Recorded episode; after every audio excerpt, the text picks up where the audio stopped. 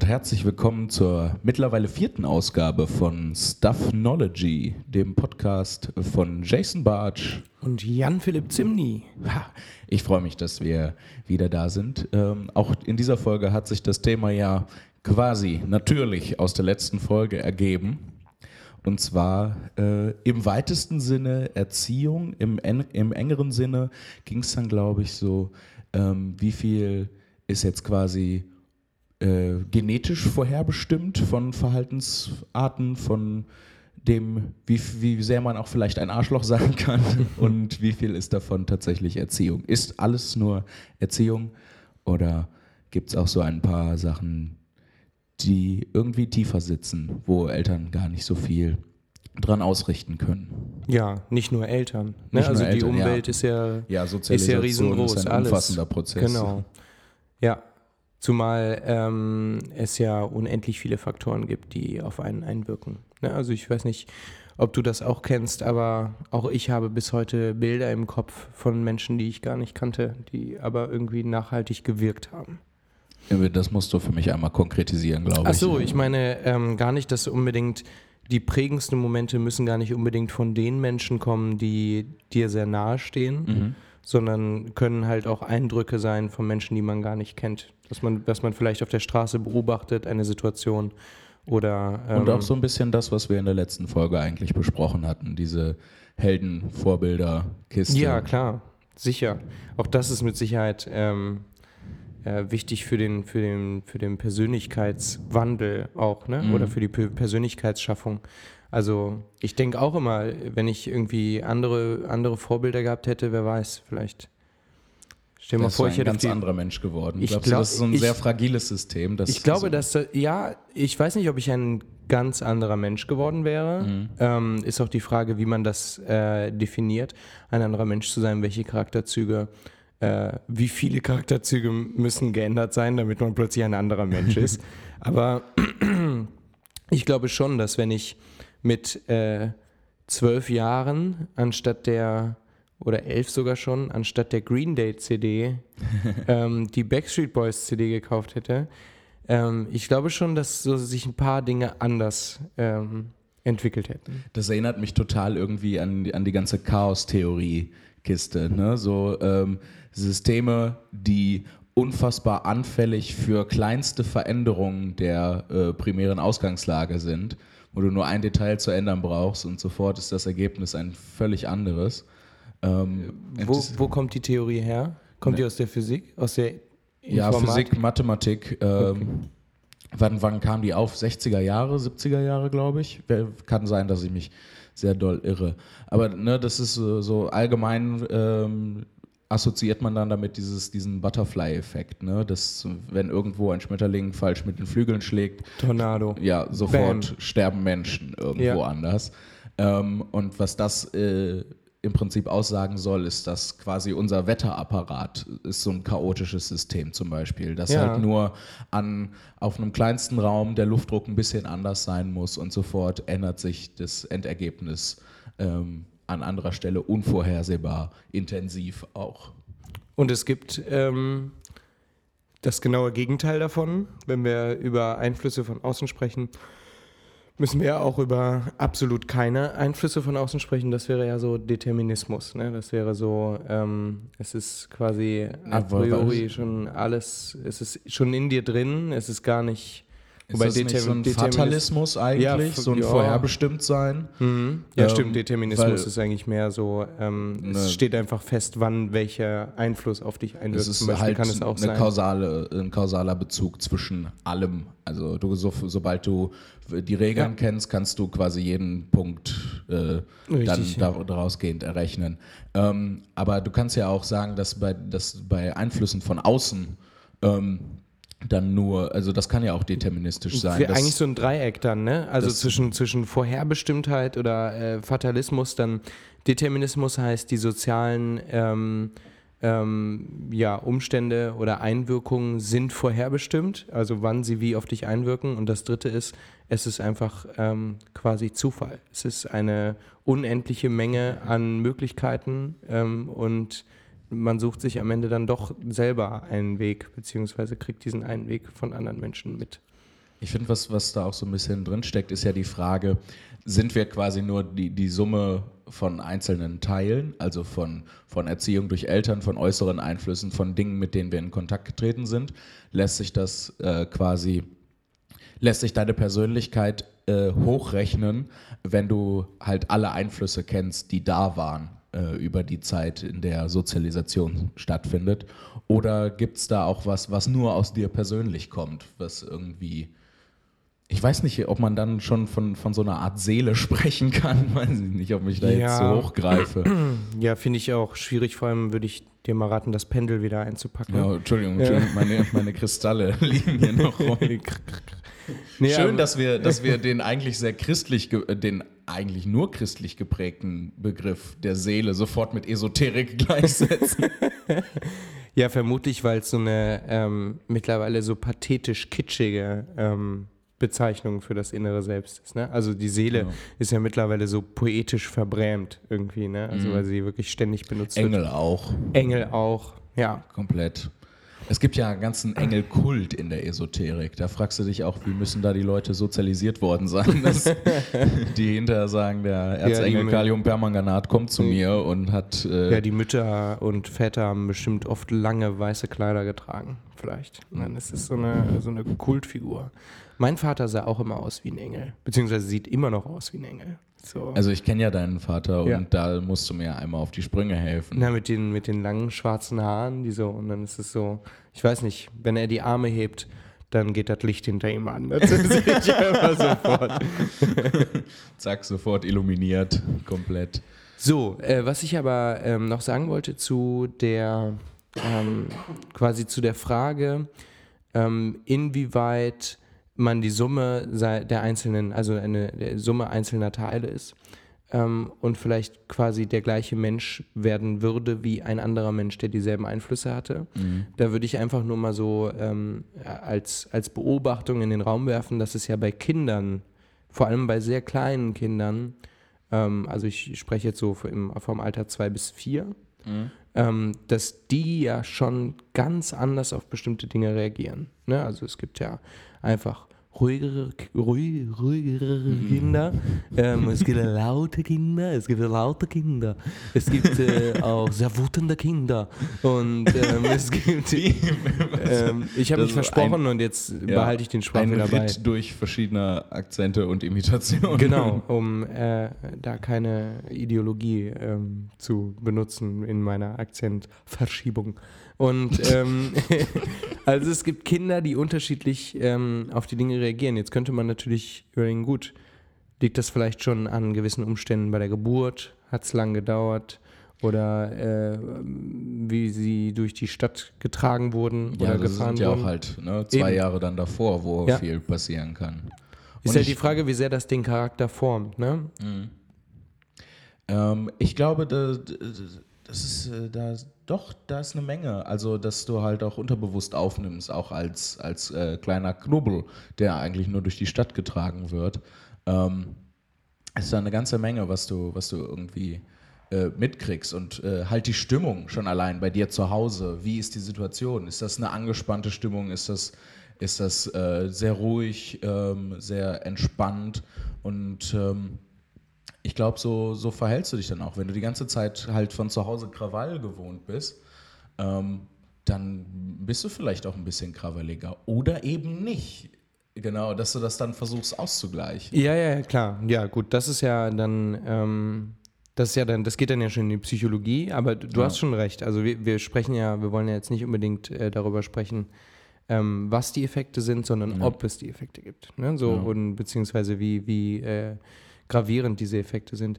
Und ich, ich glaube auch, also ich glaube, dass man das nicht berechnen kann, dann wird es nämlich wieder esoterisch. Ne? Also so ähm, diese, diese ganzen ähm, Studien, die beweisen sollen, was mit Kindern passiert, denen schon im, im, im Bauch der Mutter vorgesungen wird. So, mhm. ne? Oder äh, mit denen man spricht im Vorhinein oder so.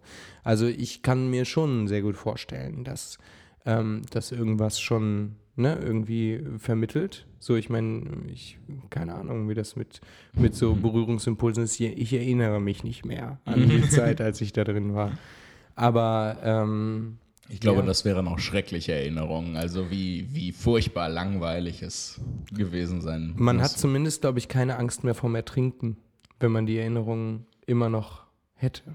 Ist gefährlich, ist nämlich eine gesunde Angst. Die ja, das- Ertrinken. natürlich ist die Ertrinken sehr gesund.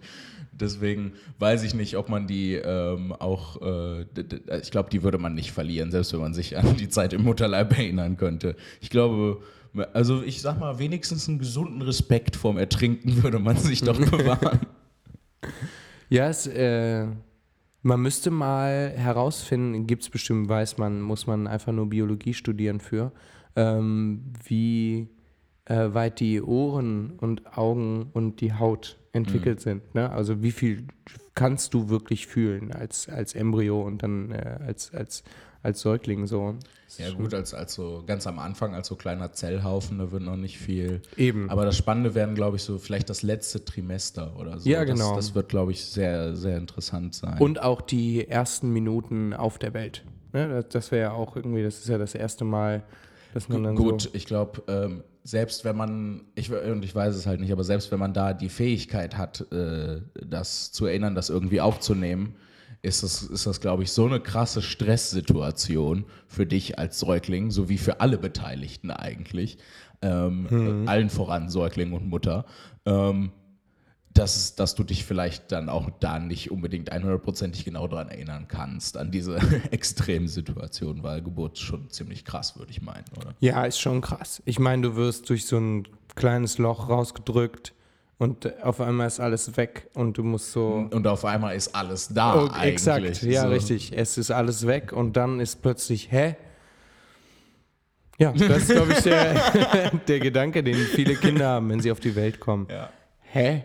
Findest, findest du das auch, dass Babys immer furchtbar nachdenklich aussehen? Ich hatte jetzt äh, die Situation, wo wir in, dem, in einem Café gesessen haben und äh, das äh, sehr junge Kind von einem gemeinsamen Freund von uns äh, auch mit dabei war und auf dem Schoß saß und äh, alles begutachtet hat. Ähm, und ich, ich finde, Babys sehen so furchtbar nachdenklich aus. Manchmal schon, ne? Ja, das ist so. Das ist, das ist so, als würden sie sich die, die ersten ein, zwei Jahre, äh, würden sie intensiv über die Welt nachdenken und entscheiden sich dann erstmal zur Sicherheit dumm zu sein. Ja. Ja, schade, dass es schädlich ist, aber ich glaube, es sähe gut aus, wenn viele Babys Pfeife rauchen würden. Das Ja, das, das Bild an sich ist schön, man muss das ja nicht umsetzen. So auch Ja. so Baby-Diskussionskreise. Das Sie tragen alle Weste und Monokel ja. und haben so, haben so kleine Whiskygläser voll mit Muttermilch und schwenken die so in der Luft, wenn sie d- Und diskutieren. unterhalten sich dann über die Jahrgänge und Ja. so. Das ist Dann mit, mit, dieser, mit dieser Vorstellung ist irgendwas falsch, aber ich kann nicht mit dem Finger drauf zeigen. Aber äh, Babys sehen manchmal auch aus wie Tomaten oder so, wenn sie sehr, sehr wütend Ja. sind und schreien und so. Ja, und dann total rot werden. Ja. Und, und dieses Knautschige, das ist schon so wie so eine Tomate, die man äh, so lange draußen hat liegen lassen. Und dann wurde sie sauer. Gut, ich dachte, jetzt kommt der Schluss, dann wurde sie weich und man kann sie eindrücken an verschiedenen Stellen. Weil da, da muss man ja auch aufpassen, ne? Die Fontanelle. Ja, das ist unglaublich. Du, du wirst ja geboren und du kannst nichts. Das ist ja allgemeine Wahrheit einfach, dass, dass Babys relativ wenig Fähigkeiten mitbringen. Kein Baby wird geboren und sagt, hm, ja, dann schreiner ich jetzt einen Tisch. So, und ähm, das ist, Wie, wir, wir ganz kurze Zwischenfrage, ja. ganz kurz, wie ist das denn mit dem Atmen? Können die sofort atmen oder sind die quasi, ähm, werden, kommen sie auf die Welt und sind erstmal so krass ähm, unter Stress, weil sie merken, ah, mein normalerweise funktionierender äh, Nährstofflieferant ist, ist gone, daddy gone. ähm, ähm, und lernen das dann quasi innerhalb der ersten Minute oder ist es wirklich was, was sie schon mitbringen intrinsisch? Ähm, wenn ich mich richtig erinnere, dann üben Babys im, äh, im, äh, im, im Mutterleib schon das Atmen.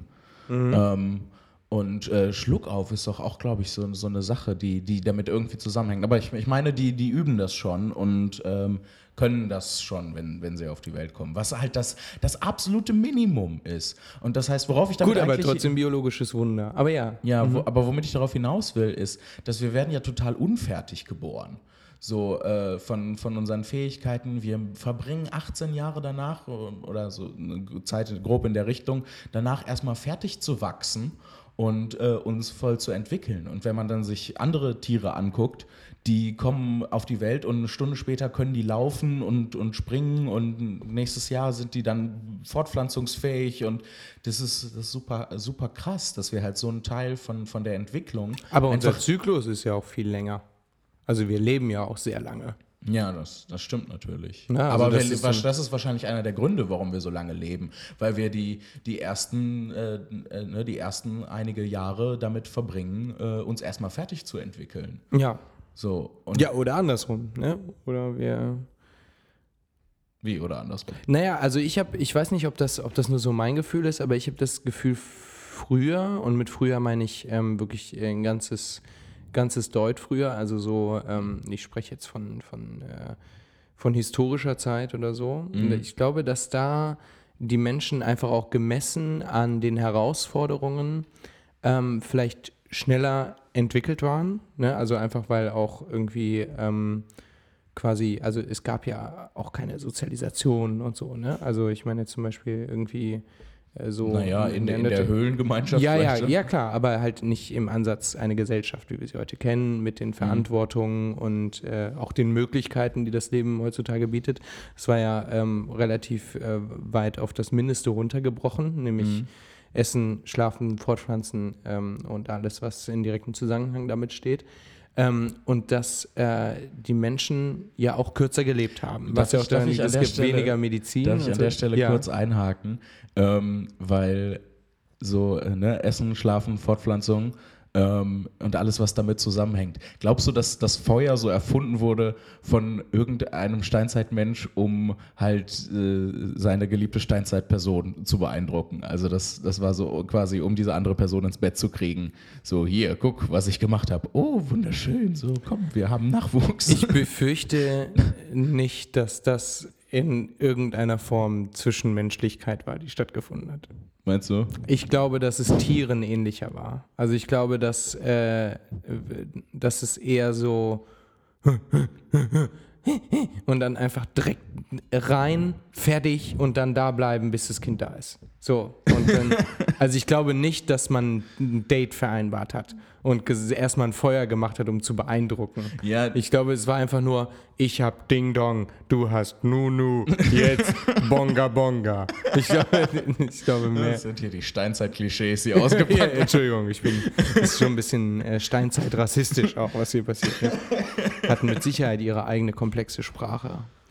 Ähm, ja, ich glaube, die waren, die waren gar nicht so schlecht drauf. Aber ich glaube schon, dass, dass der, dass der ähm, keine Ahnung, dass die Person, ich will, ich will halt nicht sagen, dass es ein, ein Dude war, es kann ja auch eine Dudette gewesen sein, ähm, dass halt die Steinzeitperson, die das, ähm, die dann sich das Rad ausgedacht hat, einfach der krasseste Motherfucker war, den, den es dann so gab in der näheren Umgebung. Und äh, alle richtig scharf auf diese raderfindende Steinzeitperson Meinst du, waren. jemand hat das Rad erfunden? Ich glaube eher. Es muss ja, irgendwo muss es ja hergekommen sein. Ja, also. aber ich glaube eher, dass es, es gibt ja Naturprodukte, die rund sind. So, und ich, es gibt ja auch Naturprodukte, die radförmig sind. Nicht direkt, aber durch Einflüsse von außen. ne, also zum Beispiel so ein, so ein Holzstück, ne, das vielleicht so abgerundet wurde, dass es halt aussieht wie ein Rad und funktionieren kann wie ein Rad. Oder einfach so ein Stück Baum, ne, so ein Baumstumpf äh, vielleicht, der abgesägt wurde. Und ich glaube eher, dass man sowas gefunden hat und das dann benutzt hat und irgendwann gemerkt hat, ah, das, da muss man nicht drauf warten, dass die Natur das für uns macht, das können wir auch selber so gestalten. Ich glaube nicht, dass irgendjemand auf seinem Fell lag, auf einmal aufgewacht ist, sagte,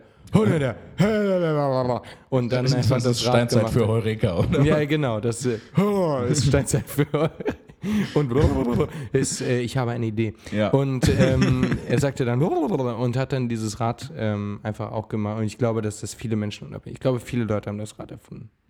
Und dass viele Leute das Rad erfunden haben, ja, das äh, würde ich auch sagen, dass das wahrscheinlich etwas ist, was äh, mit gewissem Zeitabstand äh, zu, an verschiedenen Orten ähm, quasi immer wieder entdeckt wurde von verschiedenen Leuten. Ja, aber ich glaube, der, der, der gedankliche Prozess, äh, äh, durch die Gegend rollenden Ast äh, zu sehen und daraus zu machen, ah, vielleicht können wir damit irgendwie Dinge transportieren äh, und das umzusetzen und für sich nutzbar zu machen, was über ein Nutzen dieses Asts hinausgeht, ist für mich ein sehr, das ist ein abstrahierender Prozess. Und ja, das da, stimmt. Insofern würde ich halt schon von einer, von einer Erfindung sprechen und Absolut. nicht von, von einem Finden, von einem Schöpfen eher als von ja, ja. Finden. Also ich habe es natürlich jetzt auch ein bisschen polemisch runtergebrochen auf mhm. das Rad als, als Form selbst. Ne? Also mhm. du hast schon recht, vor allem das Rad für sich zu nutzen.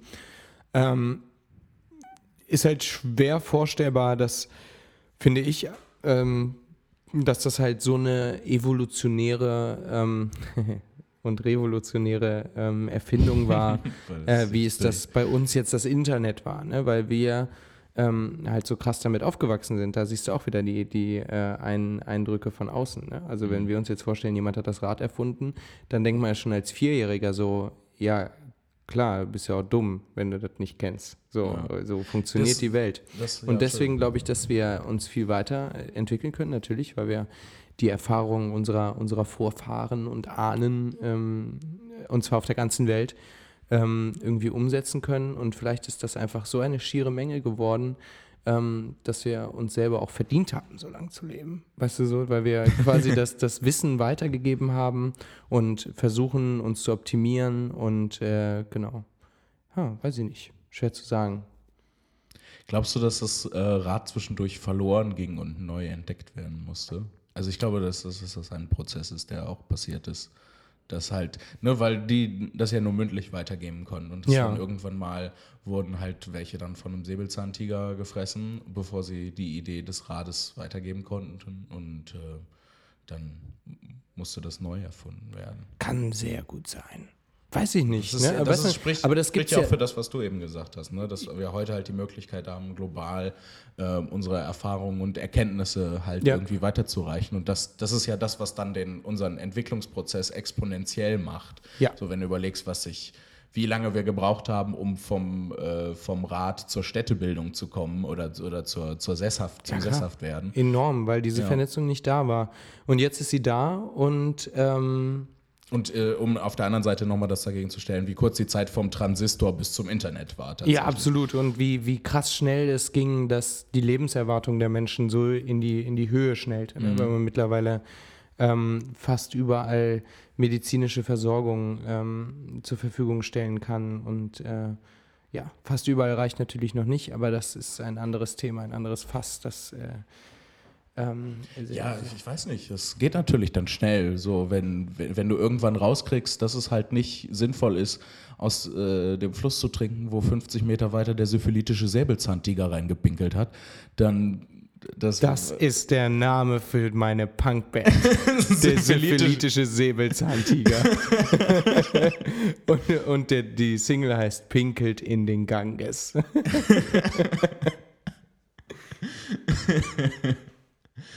Oh Mann. Ja, ich weiß nicht. Ich, äh, das ist ja das Grundprinzip dieses Podcasts. Ja, ich weiß nicht. du weißt, aber habe ich dich jetzt. Nee, ich ähm, jetzt was, was, da, was da reinspricht. Also, wir, ich, äh, so, so, krass gestiegen ist so die maximale Lebenserwartung in den letzten 10.000 Jahren gar nicht es gab halt auch damals schon ähm, Leute, die irgendwie 60, 70 und äh, sehr wenig Leute, die, die sogar 80 geworden sind. Was halt das Problem war, dass es damals so eine niedrige äh, Lebenserwartung gab, ist, dass halt die Kindersterblichkeit so hoch war. Und dadurch hast du halt so Leute, die den Schnitt so krass runtersenken. Ja, eben. Ähm, also ich wollte gerade sagen, gerade das ist ja die Errungenschaft, dass wir es ähm, schaffen können, mit medizinischen Mitteln wirklich eine sehr hohe Anzahl an Menschen zu einem sehr hohen Alter führen zu können. Ja. Ne? Also sowohl Kindersterblichkeit als auch kleinere Krankheiten, die äh, früher sicher zum Tode geführt haben. So, ja. ich meine, die letzte große Errungenschaft ist ja äh, der Kampf gegen, gegen das HIV-Virus. Ne? Also dass man AIDS mittlerweile natürlich leider immer noch nicht ganz heilen kann, aber wirklich so stark zurückdrängen kann, mhm. dass, dass ein Mensch wirklich fähig ist, natürlich ähm, nicht ganz wie ein gesunder Mensch, aber irgendwie fähig ist, äh, damit zu leben. So, das sind alles, ja. alles Schritte und es wird immer, immer besser. Man muss ja nicht mal so hochgreifen, wenn man überlegt, wie viele Leute einfach an Grippe verreckt Grippe, genau, sind. Ja, ja. Oder daran, dass sie sich geschnitten haben und das dann entzündet ist und abgestorben. Oder Brüche. Ja, oder Brüche. So, ähm, und evolutionär gesehen ist das, äh, glaube ich, eine ne ziemlich kluge Taktik, so halt so clever zu werden, dass du halt möglichst viele Leute ähm, äh, ans Überleben kriegst. Und dann wird statistisch gesehen irgendjemand davon halt irgendwie die nächste große Errungenschaft bringen, die dann einen noch weiter bringt und man ähm, dann als Spezies immer weiter irgendwie äh, dominiert und, und besteht. Wobei das ja Augenwischerei ist, dass wir die dominante Spezies auf diesem Planeten sind. Es gibt so viele Insekten. Ja, ist, ist richtig, ist richtig. Wenn die sich mal solidarisieren würden, dann sähe es ja. sehr, sehr schlecht aus für uns. Ähm, ja, also die, Zeit, die Revolution Zeit, der Ameisen. Ist, die Revolution der Ameisen. Also Ameisen sind schon krasse Biester so. Ja, also die du, sind heftig. Ey. Die wohnen bei dir in der Wand, ne? Sie wohnen, ja, also nicht im Haus. Äh, sie, wir haben so, ein, so eine kleine, ein, ein kleines Terrassenhäuschen quasi ähm, voller Ameisen. Und ähm, aber jetzt gar nicht, ist jetzt gar kein Ekel oder Ärger darüber, dass die da sind, sondern ich bin eher fasziniert von denen. Also ich finde Ameisen einfach wirklich ziemlich krass. Ja. Und ich finde Ameisen auch überhaupt nicht eklig. Ich meine, ich weiß, dass sie, äh, weiß nicht zu wie viel Prozent aus Chinin äh, besteht. Chitin. Chitin, genau, das äh, nicht Bitterlemon, habe ich kurz, kurz verwechselt. Chitin. Aus Chitin bestehen. das ist ja auch Chitin. Chitin. Glaubst du, es gibt Leute, die Chitin sagen? So wie mhm. Leute, die China sagen. Oder Jesus Christus. Jesus äh, äh. Christus. Wie viele Ameisen braucht es, um.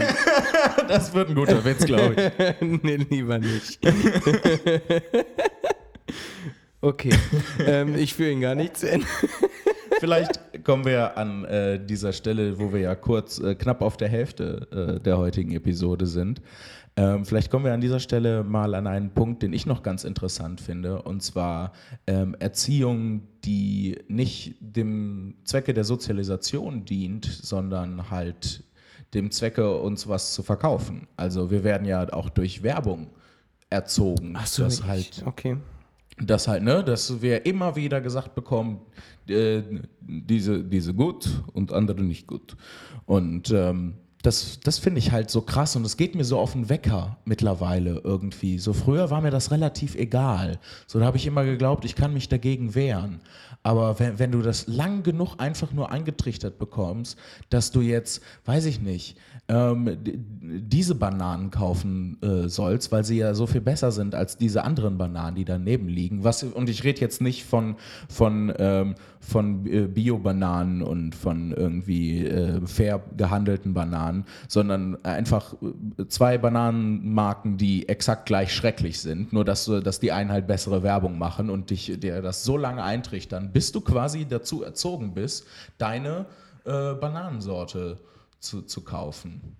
Und das, das, das finde ich so krass, dass das immer noch funktioniert, dass man, dass man selbst als Erwachsener immer noch äh, irgend, auf irgendeine Art und Weise zu was mhm. erzogen werden kann. Ja, es ist, und ich finde es so krass, dass äh, so viele Leute sich darüber echauffieren und gleichzeitig nicht sehen, wie eng verbunden das halt mit dem Kapitalismus ist. Ne? Also es ist ja wirklich eine, ein Grundprinzip des Kapitalismus, den Menschen einfach Dinge auch aufzudrücken, die sie nicht brauchen, die sie vielleicht auch gar nicht wollen und das sogar durch, durch immer perversere äh, Maßnahmen ihnen zu vermitteln. Ne? Also auch durch, durch äh, bewusst platzierte Produktwerbung im Internet. Ne? Wenn man bei ja. zum Beispiel Amazon irgendwas gesucht hat, dann findet man ähm, Werbeanzeigen für ähnliche Produkte später bei sich bei Facebook wieder.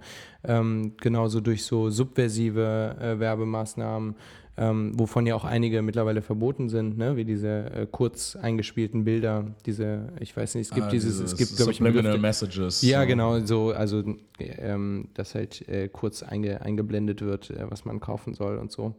Und ich weiß nicht, äh, woran das liegt, ob es daran liegt, dass ich ähm, irgendwann so fasziniert von Literatur war, dass ich irgendwie in Bücher versunken bin oder ob ich, wie ich mir es jetzt gerade schön rede, tatsächlich einfach so übersättigt von Werbung war, dass es mir mittlerweile so egal ist und bei mir wirklich den gegenteiligen Effekt hat. Also wenn ich eine Werbung sehe, dann bin ich wirklich Nein, das will ich nicht. Also Mhm. je nachdem, wie sie gemacht ist. Ne? Ich muss sagen, so ein, Sub, äh, also ein, äh, äh, ein subtiler Hinweis auf ein Produkt, das mich interessiert, das finde ich ja spannend. Ja. Das ist ja dann für mich, ähm, ist für mich aber auch nicht mehr das, was ich unter Werbung verstehe heutzutage. Das ist eher so ein, so ein Hinweis. Ne? Ja, das ist, das ist ja das, was, was diese personalisierte Facebook-Werbung sein möchte eigentlich. Genau, was So ein- aber einfach nur creepy ist und mich dann einfach äh, wirklich total abturnt und sagt so, "Uah, okay, wenn ihr jetzt, ich habe doch gerade geguckt, ob ich was kaufen will und wenn ihr jetzt in meine Privatsphäre eindringt und mir Mhm. noch mehr zu verkaufen, zu vermitteln versucht, so dann, dann schalte ich einfach ab. Ne? Mhm. Also wenn ich interessiert bin an, an dem Kauf von, von etwas, dann äh, werde ich mich da schon selbstständig irgendwie hinbegeben oder irgendwie mich darüber informieren. Also sobald Ja. im Fernsehen blinkende Lichter sind oder an der Bushaltestelle, dann werde ich da mit, mit sehr hoher Wahrscheinlichkeit nicht zugreifen. Ich finde auch diesen Gigantismus, der da immer passiert, so abschreckend, wenn wir da gerade bei dem Thema sind. Das Größte, das Schnellste. Meinst du das? Ja, so das wäre könnte ja gerechtfertigt sein, wenn wenn es tatsächlich auch das ist, ne? Wenn du jetzt halt ein super krasses Auto baust, das jetzt halt dann das schnellste Auto ist, objektiv gesehen, ähm, kann man ja damit Werbung machen. Aber immer dieses immer diese Verkehrung, die die passiert da bei ähm, bei Werbung, das ist ja so, das ist ja so ein grundlegendes Prinzip, dass die eigentlich ihre Schwäche zu der äh, zu ihrer Stärke machen. Ne? So, hier, kauft diesen Wodka für drei Euro und äh, sofort sind äh, super viele total hübsche Menschen um dich rum und ihr seid auf einem Dach in New York und macht Party. So, das, das ist halt, das ist halt das, Das ist so das- offensichtlich gelogen einfach. Oder dass dir halt ein Auto erzählt, es würde dein Leben verändern und äh, der Inspiration und was da für Worte rumgeworfen werden, die nichts mit dem, mit dem Produkt an sich zu tun haben eigentlich. Oder die halt de facto einfach gelogen sind. Aber es funktioniert ja auch viel besser, ein Lebensgefühl vermitteln zu wollen. Ja, Ja, also klar. einfach so den Menschen vorzuhalten, ähm, beziehungsweise äh, sie anzulügen und zu sagen, ihr könnt alles sein, was ihr wollt, und zwar indem ihr unsere Produkte kauft. So, dann werdet ihr, Ja, es geht dann halt werdet auf ihr den das. Sack. Ja, natürlich, äh, mir auch. Und äh, das geht ja, das geht ja noch weiter. Das geht ja bis zur Beschneidung von Rechten manch, mancher Menschen. Ne? Also so diese sexistische Werbung. Also wenn ich äh, Frauen in Unterwäsche sehe, die äh, dafür abgelichtet werden, um Werbung für einen Smoothie zu machen, dann schlage Ja, ich halt beide Hände über dem Kopf zusammen, Das denke halt so, Ich würde Leute. das nicht, ich würde nicht nur auf, auf nackte Frauen beziehen, auch nackte Männer werden Klar, ja auch na- ja, hergezogen. klar, so, aber was, Parfum, für was hat Parfum, dieser ne? nackte Mensch mit, mit, äh, äh, mit, mit dem Smoothie zu tun? Warum muss ich geil sein, um dieses Auto zu kaufen? Ja. Das verstehe ich auch nicht. Wieso muss da eine hübsche Frau sich auf der Motorhaube rekeln? Das, was, das hat nichts mit diesem Auto zu tun. So, selbst wenn, ein, wenn, selbst wenn ich mir dieses Auto kaufe und dann kommt äh, eine Frau an und sagt, hey, du hast dieses Auto, jetzt finde ich dich gut, möchte ich nicht mit dieser Person zusammen sein. wenn das der Grund ist, warum sie mich gut findet. Das wäre so seltsam, wenn du nackte Frauen sehen würdest in Werbung und sagen, mit der möchte ich zusammen sein. also es wäre auch irgendwie schön, aber es.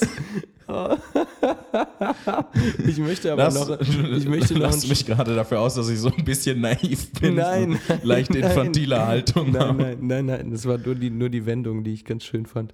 Ich möchte aber jetzt noch einen Schritt tiefer gehen. Woran liegt das, dass wir davor gefeit sind, aber andere, die ja ganz eindeutig darauf anspringen, es gibt ja Zahlen darüber. Ich ähm, weiß nicht, ob ich das von mir behaupten würde, davor gefeit zu sein. So Bei dir Frage, sind es aber andere Trigger, ne? Also bei dir, ich glaube, dich, dich.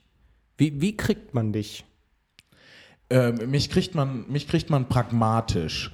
Also das ist auch das, wo- worauf ich eigentlich äh, eben mit meiner ganzen Tirade hinaus wollte. Ich würde ich würd mir halt wünschen, dass Autowerbespots zum Beispiel so ablaufen, dass da halt das Auto zu sehen ist und dann kommt eine Stimme aus dem Off und sagt, dieses Auto verbraucht so und so viel Sprit, es, ist, ähm, äh, es fährt mit einer Tankladung so und so weit und äh, hat so und so viel Ausstoß.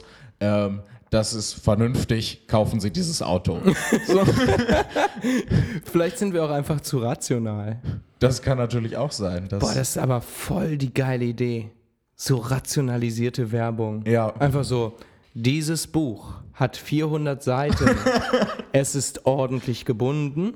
Ähm, wir können den Autor sehr empfehlen oder die Autorin. ähm, es die ist Schriftgröße ist die 14 Schrift- Punkt. Es ist für alle Menschen gut einsehbar. Die Seitenzahlen stehen unten. Unsere Studien zeigen, die meisten Menschen können lesen, deswegen könnte dieses Produkt für sie geeignet sein. Die Entwicklung der Geschichte ist wirklich außerordentlich okay. Ja. Kaufen Sie dieses Buch. Warum gibt es keine Fernsehwerbespots für Bücher? Weil sich das nicht lohnt, weil zu wenig Menschen lesen. Ja, das ist wahrscheinlich der ganz einfache, pragmatische Grund dahinter. Aber ich fände es super geil. Ich fände es auch richtig geil. Fernsehwerbespots für Bücher. Das sind auch die Sachen, die mich, also so Kataloge oder so geht gar nicht. Aber wenn ich äh, im Buchladen meines Vertrauens bin, ähm, dann nehme ich immer Prospekte mit, weil da verliere ich mich voll drin. Ne? Also wenn ich einfach so, so gucke, was so an neuen Büchern rauskommt, das macht richtig Bock, weil das einfach auch, klar, da, da gibt es auch ähm, in einer gewissen Szene, also ich sage jetzt mal so diese, diese ganze, ähm, ja, ich sag mal vorsichtig, Schundliteratur, also dieses belletristische Blabla, da geht es auch so ein bisschen in diese Gigantomanie, ne? Also da ist es dann auch manchmal so die ähm, herzzerreißendste Liebesgeschichte zwischen äh, dem traurigsten Mann und der äh, schönsten Frau. Fertig. Es ist, es ist sehr spannend. Ne? Aber äh, sonst, also ich habe das Gefühl, zumindest in, in literarischen Kreisen ist es meist zumindest, müssen sie ja auch versuchen, künstlerisch das Buch zu beschreiben, damit es für einen interessant wird. Ne? Also wenn da einfach nur steht, es geht um einen Mann, der macht Dinge und die Frau dann auch. So, dann kauft das ja keiner. Ne, Jede Geschichte zu jeder Zeit. Personen, Handlung, Ende. Gibt es auch Geschichten ohne Personen? Ähm, Also ich meine ja. wirklich ohne Charakter. Ohne Mann, ohne Eigenschaften. ist das, kann man, nicht ganz hin. kann man das äh, da, dafür argumentieren, dass ja eigentlich da keine Person vorhanden ist? Also in, jedenfalls nicht Ich muss, in der äh, hast du es gelesen? Nein. Ich nämlich auch nicht und ich bezweifle stark, Sollen wir es in fünf Sekunden zusammenfassen? Hey, die ganzen Philosophen, die wir zusammengefasst haben, haben, also die ich zusammengefasst habe, ich auch gelesen, zumindest zu einem Teil. oh, ja, oh ja. Aber wir können Robert, wir können auch Robert Musil äh, in fünf Sekunden Ja, zusammenfassen. nee, das kann ich nicht. das kannst du nicht. Nee. Ah, und ich will nicht. Okay. Nimm das. So, Kategorie fertig. ich musste im Studium äh, den Zögling Törles lesen. Auch eine spannende Geschichte über die Einflüsse von außen. Ne? Also der, dieser ähm, Militärschüler, ähm, der ähm, so ein bisschen an äh, seinen Mitschülern zerbricht. Und da irgendwie, ähm, und das ist, führt mich auch zu einer Frage, die ich dir noch stellen wollte, weil wir jetzt über Werbung gesprochen haben. Du sagtest, ne, also so eine, so eine Einwirkung von außen. Ja, so ein die, krampfhaftes Erziehen. krampfhaftes Erziehen. außen. Und ich möchte noch eine dritte Art von äh, Erziehung mit einbringen, und zwar so eine Art destruktive Erziehung. Also in, in, in, in der gesellschaftlichen, unter gesellschaftlichen Aspekten.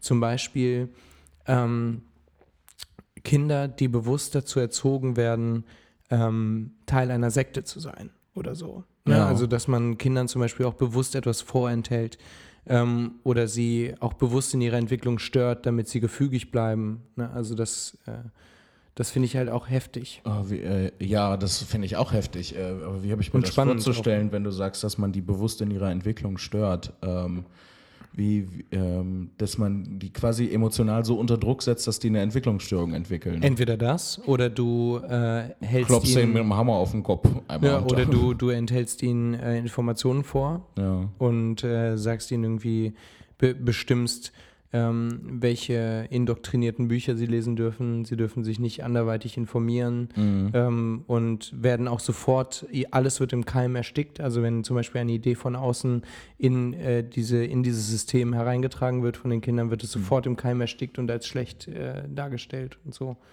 Ja, da gibt es ja dann Leute, die gehen sogar so weit, also die treiben das dann mit dem Vorenthalten von Informationen so weit, dass sie die dann nicht mal zur Schule lassen ähm, und zu Hause unterrichten, damit sie halt mehr Kontrolle darüber haben. Also es gibt viele verschiedene Gründe, warum man Ja. sein Kind nicht zur Schule schickt. So, da muss man, nicht, man muss nicht zwangsläufig in einer Sekte sein, äh, Ja. um sein Kind nicht zur Schule zu schicken. Da gibt es sicherlich auch das andere Extrem, dass Leute sagen so, nee, das ist mir zu wenig, was da passiert. Das kriege ich selber besser hin.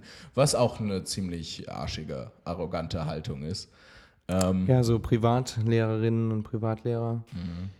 Ja, zumal das das Kind Das ist ja, auch äh, so desozialisiert, ne? Oder beziehungsweise der Sozialisierung des Kindes. Ja, klar, weil, weil genauso wichtig wie der Unterricht ist ja auch dieses Die ständige. Zusammensein mit, Mhm. mit dieses äh, in einer sozialen Gruppe, in einem sozialen Gefüge. Miteinander Ähm, arbeiten. Ja. Und das ist, das ist der Grund, was, warum ich so ein bisschen schade finde, dass so halt musische, künstlerische Fächer äh, zurückgehen, so in, in der Schul, im Schulbetrieb, die immer so ein bisschen stiefmütterlich behandelt werden. So klar, dass dann im Kunstunterricht halt dann auch mal eine Weile gemalt wird, aber sich mit, mit Kunst äh, und auch dem Erschaffen von Kunst äh, auseinanderzusetzen, halte ich für die Persönlichkeitsbildung mindestens genauso wichtig ähm, als äh, wie als wie, scheiße wie ähm, wie das äh, wie die Grundrechenarten zu beherrschen eigentlich, wenn man es überspitzt darstellt. Ja, ich befürchte, dass äh, das etwas ist, was vor allem wir, beziehungsweise in unseren äh, Kreisen und äh, dass, dass das etwas ist, was wir vor allem propagieren würden, weil man, glaube ich, nicht unterschätzen darf, dass äh, kreative Kraft ähm, sehr schwer einschätzbar ist. Also für das Schulsystem, wie es wir jetzt, wie wir es zurzeit haben, ist es, ähm, es, es wirkt ja quasi dagegen. Und ich glaube, dass sehr viele Leute im kreativen Prozess überhaupt keine Freude oder Entwicklungsmöglichkeit sehen. Also es gibt Leute, die, die finden Malen, die finden da auch nichts, die finden da auch nicht sich selbst und Musik Ja, auch nicht und Schreiben auch nicht. Das und soll, ähm, muss ja auch nicht zwangsläufig gegeben sein. Es gibt auch glaube, Leute, die das Schul- finden sich nicht selbst im Matheunterricht. Also, ja, ja, genau. Aber ich, ich glaube, dass, äh, dass bei dem Schulsystem halt wirklich einfach, ich finde es auch ein Stück weit schade, aber ich glaube, das ist halt alles, es geht um Faktenbasiertheit. Ne? Also es geht ja wirklich um das, um das Vermitteln von Wissen und um, sage ich jetzt mal, kunsttheoretisch, musiktheoretisch oder ähm, literaturtheoretisch Sachen zu vermitteln, äh, bräuchtest du, also zumindest für den, für den künstlerischen Prozess, bräuchtest du von vorhinein eine kreative Grundlage. Also du kannst jemandem, glaube ich, nicht die schriftstellerischen Methoden vermitteln, wenn er nicht das kreative Bewusstsein für das Einsetz, für die Einsetzung derselben mitbringt. Das ist jetzt auch so eine Frage, inwieweit Ja. ist das anerziehbar, inwieweit ist das, Ja, äh, kommt das aus dir selbst? Stimmt. Ähm, ja, das, ich, so krass muss es ja nicht mal sein. So, äh, das muss, die müssen ja keine äh, gefestigten, meisterlichen Maler und Schriftsteller werden, wenn die da rauskommen. Aber das, das bloße Nee. Auseinandersetzung, äh, die bloße Auseinandersetzung mit, mit Kunst, Musik und Literatur ähm, im Unterricht äh, halte ich, halte ich halt für, für sehr wichtig. Und auch, Ja, ich auch auch. Sport genauso. Ganz, äh, ich weiß, das ist, ich bin nicht in der Position, dafür eine Lanze zu brechen, aber trotzdem ähm, halte ich das für, für, für wichtig einfach. Und ähm, diese, diese Ökonomie, Ökonomisierung, die da stattfindet, des Schulbetriebs, finde ich irgendwie halt schade. Ja, ich auch. Und Aber- man kann mir auch nicht erzählen, dass das da um das Vermiss, äh, Vermitteln von Wissen geht, weil ein großer, also abgesehen von so ganz grundlegenden Sachen wie das 1 plus 1 2 ergibt, ähm, ändert sich das ja auch. So die Perspektive, die wissenschaftliche Meinung dazu, äh, beziehungsweise das, was man für den Fakt gerade erachtet, das ist ja ein Prozess. Wissenschaft ist ein Prozess, der sich der Wahrheit Stückchen für Stückchen immer weiter annähert. Und zum Beispiel die Physik, die wir in der Schule unterrichtet bekommen, ist Physik aus dem 17. Jahrhundert Ja. Ähm, von, von moderner Physik ist da, also ist Klar, da kaum noch was dabei. Aber du lernst wissenschaftliches Arbeiten. Ja, ne? darum Und- geht's. Ja, ja, klar. Und äh, ja, sicher. Aber es gibt ja auch Schulen, die das wissenschaftliche Arbeiten eher als, äh, als, ich sag mal, eine von vielen Perspektiven unterrichten. Mhm. Also du bist frei, dein Kind auf die Waldorfschule zu schicken, in der es vor allem die kreativen Prozesse nahegelegt bekommt, Mhm. wo man vor allem auch naturbewusste äh, Prozesse irgendwie ähm, äh, fokussiert, aber eben auch einfach super viel malt, schreibt und, äh, und Musik macht zusammen Mhm. und am Ende ein vollwertiges Abitur gemacht hat. Ne? Also ich habe ich hab hier und da auch schon äh, ist die Workshops. Frage, wie das bei den verschiedenen Bundesländern ausschaut. Ja gut, so wie es wahrscheinlich bei jeder Naja, anderen gut, es gibt Schulform Zentralabitur, auch. ne? Eben, es gibt Ja, Zentralabitur also- und so wie jede, jede Schule, also alle Schulen untereinander gewisse Qualitätsunterschiede ähm, haben, wie auch immer man die bemessen soll, Mhm. ist es bei Waldorfschulen genauso. Und ich habe ähm, hier und da schon Workshops an Waldorfschulen gegeben und muss Das sagen, finde ich interessant. Wie, wie, wie super, das? großartig. Also ich habe, ähm, ich kenne auch einige Waldorfschülerinnen und Waldorfschüler und muss sagen, ich bin total begeistert, weil es ähm, zumindest die Menschen, die ich kennengelernt habe, ähm, größtenteils unfassbar umsichtige und sehr besonnene Menschen sind, die ein Feingefühl haben. So, und äh, dass ihnen einfach dadurch vermittelt wird, dass man so ein Bewusstsein für die Natur hat und für ein Miteinander hat, weil man sehr viel miteinander macht und sehr mhm. viel miteinander draußen ist und vor allem halt viel künstlerische Prozesse mhm. irgendwie forciert äh, bekommen hat, auch in der, in der in der ähm, Vergangenheit. Und ich muss sagen, also an Waldorfschulen ist es wirklich einfach, ist es wie sich in ein gemachtes Nest setzen, weil die auch einfach interessiert sind an Neuem. Man kommt da von außen und mhm. je nachdem, auf welcher Schule man ist, ist es manchmal schwierig, ne, weil dann einfach klar, manchmal die Klassen dazu gezwungen werden, die kriegen dann gesagt, hey, Poetry Slam Workshop, mal so, blah. Ja. Und mhm. beim, bei Waldorfschulen, meine Erfahrung bisher, ist das nicht der Fall. Die sitzen da und sind super interessiert und wenn sie merken, dass es das nicht ihr Ding ist, dann sind sie eher Leute, so wie ich das bisher ähm, so erfahren habe, die nach 45 Minuten sagen so, ja, ich habe das jetzt probiert und muss sagen, ich finde das nicht so gut. So, und das ist mhm. irgendwie, keine Ahnung, ich habe das Gefühl, das ist alles so ein Klar, es wird wahrscheinlich Leute und Kritiker geben, die sagen, dass das so eine Öko, ja, heutzutage sagt man ja äh, linksgrün versiffte äh, Öko-Internat. Ich glaube, das wäre etwas, was äh, ein Arschloch sagen würde. Ähm, ja, ich weiß nicht, bei, bei dem, also ich kenne mich mit dem Waldorf-Ansatz nicht so gut aus. Ähm, ähm da fehlt mir dann, glaube ich, so ein bisschen äh, das wissenschaftliche Arbeiten irgendwie, das einen ganz klassischen stinklangweiligen Matheunterricht, der dann auch. Na, das machen sie ja auch. Ja? ja, du musst ja Zentralabitur machen. Ich war, ich habe nur, ich habe das auf Basis von dem, was, was ich, äh, äh, auf die Basis von dem, was ich jetzt sage, ist, dass halt eine Freundin von meiner Schwester ähm, auch auf einer Waldorfschule war und dann in ihrem Freundeskreis mühsam aufs Zentralabitur vorbereitet werden musste, weil äh, es da krasse Defizite irgendwie in Mathe und so gab. Das Problem ist, wenn, wenn aber da müssen wir jetzt nicht drüber reden. Das Problem ist äh, von dem, was ich sage, ist, ich versuche eine umfassende Bildung äh, in einen Schulbetrieb zu quetschen, was halt auch nicht klappen Eben. kann. So, was, wie viel Schule sollen die armen Kinder noch ja, machen? Ich glaube, das so. ist auch das Spannende an, an Waldorfschulen, dass diese äh, Entwicklung eben nicht, weißt du, es, es kommt eigentlich einer Gesamtschule näher, mhm. weil man äh, das, glaube ich, ein bisschen mehr individualisiert, wie die Entwicklung aussieht und die Leute ja auch nicht ähm, wie auf dem Gymnasium äh, explizit auf, auf das Abitur vorbereitet, ne? sondern ja. ich glaube, man schaut viel mehr auf die, auf die eben individuelle Entwicklung unterschiedlicher äh, unterschiedlicher Betrachtungsarten und ähm, ja, versucht dann die Leute möglichst gut auf das Abitur vorzubereiten, wenn sie denn Interesse daran haben, mhm. das Abitur zu machen oder bereit sind dazu. Aber sonst kenne ich den Ansatz von Rudolf Steiner jetzt auch nicht gut genug, um da jetzt allumfassend zu analysieren, muss aber mhm. sagen, alles, was ich bisher davon mitbekommen habe, also sowohl Schuleinheiten, die ich gesehen habe, als auch Schülerinnen und Schüler, die ich kennengelernt habe, genau wie Lehrerinnen und Lehrer auch ja. und auch die Gebäude meistens. Ne? Also ich mhm. war in Witten mal an einer, ähm, ich glaube, es war eine Rudolf Steiner Schule, ein wundervolles Gebäude, das einfach ähm, quasi so eine, so eine Säule also so säulenförmig war mhm. und ähm, so also Gasometer rund. rund. Es war rund. ähm, Zylinder, es war Zylinder. Und ähm, dass äh, die halt in den Gängen quasi sich auch gegenüberstehen konnten und dann quasi so irgendwie, dann wurden so die Räume gewechselt und dann konnte man, weiß nicht, es war alles sehr offen, weißt du, man hat sich okay. die ganze Zeit gesehen da drin. So, mhm. das war jetzt schon schon irgendwie. irgendwie Sollen cool. wir für die nächste äh, Episode das Thema Schule anberaumen? Ja, finde ich gut. Finde ich gut. Dann können wir so ein bisschen äh, anekdotisch von früher erzählen, von, von Erfahrungen. Alles Mögliche. Genauer ja. drauf eingehen. Äh, dann kommen wir von, von Erziehung zu Schule. Das ist auch kein allzu weiter Schritt. Nee, ausnahmsweise mal. Ausnahmsweise ne? mal kein allzu weiter Nach, Schritt. Nach äh, ja. Metakritik, Comedy. Äh, ja, ähm, gut, so wie wir das da gemacht hatten, Idole. war der, der Schritt auch äh, relativ kurz. Ja, eigentlich. das stimmt. Ja.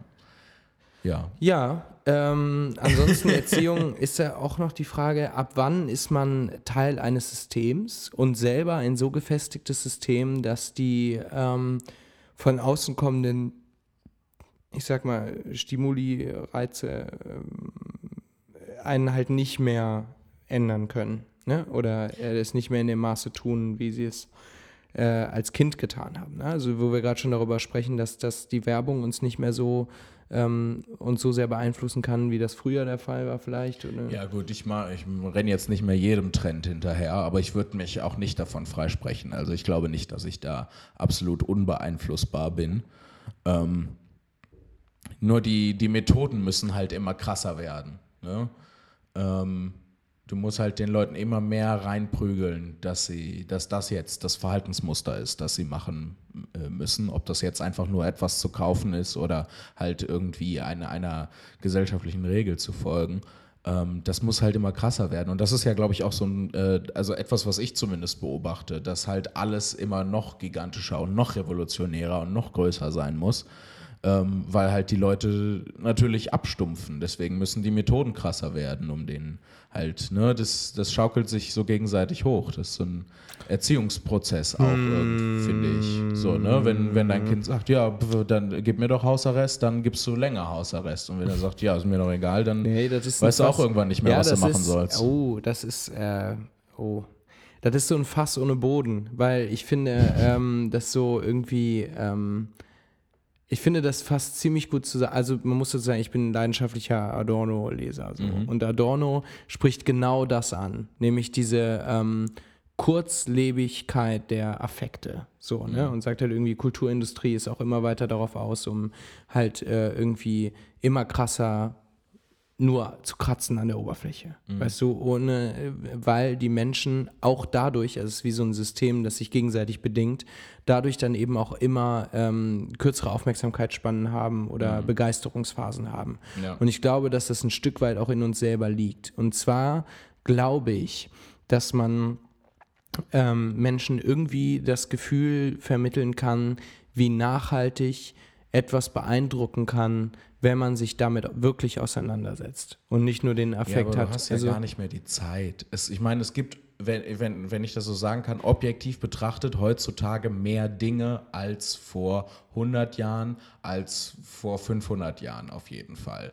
Ähm, und wenn du dich ständig alles ankommt und möchte, dass du dich dafür begeisterst und damit auseinandersetzt, aber ich glaube, dann hast du nicht mehr die, die Problem Zeit. des Systems. Das ja. ist das Problem des Systems. Das ist halt, ich sag ja auch nicht, dass das gut ist. Ja, so. ja, aber dass halt äh, der Kapitalismus immer mehr will und die Werbung dadurch immer mehr will und immer krassere Wege geht und Grenzen überschreitet und dass man, ähm, wenn man, wenn man das zum Beispiel ähm, in irgendeiner Form eindämmen könnte und die Menschen äh, davon überzeugen könnte, dass es nicht darum geht, im Leben möglichst viel zu haben, auszuprobieren und kurz sich äh, affektieren zu lassen davon, sondern dass man wirklich sagt, es ist wichtiger, sich mit etwas ausgiebig und nachhaltig auseinanderzusetzen, dass das einfach so eine große äh, Bereicherung sein kann. Und ich, äh, das ist vielleicht zum Beispiel auch sowas, was ich, äh, welche Entwicklung ich zum Beispiel bei alternativen Schulformen mhm. ähm, spannend finde, ähm, wenn sie, wenn sie etwas besonderer daran gehen. Da fängt es ja schon an.